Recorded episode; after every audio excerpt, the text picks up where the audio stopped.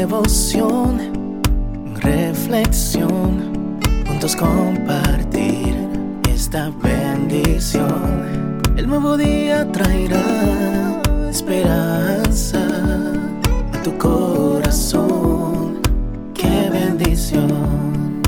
Darwin Rodríguez, el podcast. Meditaciones matinales para adultos. Cada día más sabio, escrita por el pastor Alejandro Bullón. La incoherencia.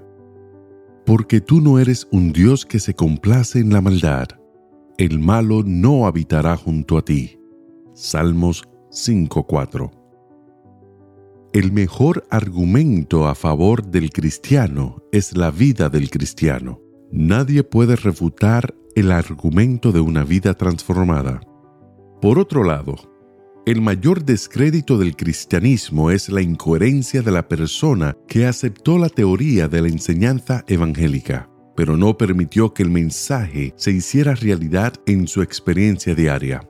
El cristianismo de fachada es tonto y perjudicial por dos motivos. El primero es que Dios conoce todo y no puede ser engañado. Sus ojos contemplan los rincones más oscuros del corazón.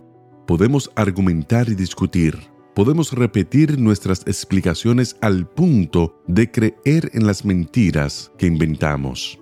Pero hay alguien que sabe todo y delante del cual hasta los pensamientos más íntimos son expuestos.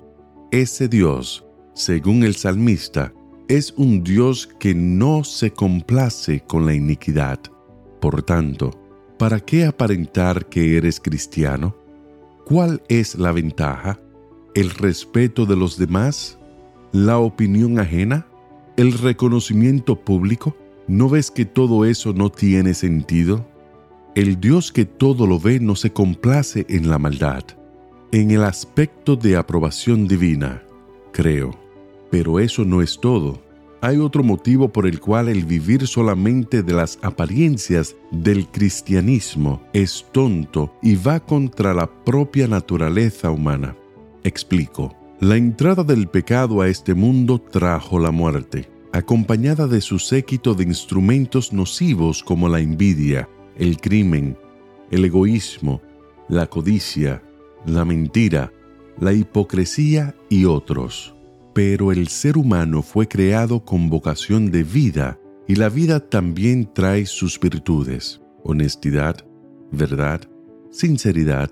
Por eso, cada vez que el ser humano practica la hipocresía, la mentira, o vive apenas la fachada de aquello que cree, se violenta a sí mismo, se autodestruye y eres su mundo interior a punto de sangrar, sangre que no ve, pero cuyas consecuencias siente en las diferentes áreas de su experiencia.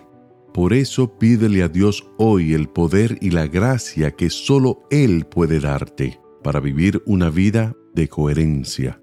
Y recuerda que tú no eres un Dios que se complace en la maldad. El malo no habitará junto a ti. Que Dios te bendiga en este día. Sé fuerte y valiente no tengas miedo ni te desanimes, porque el Señor tu Dios está contigo donde quiera que vayas.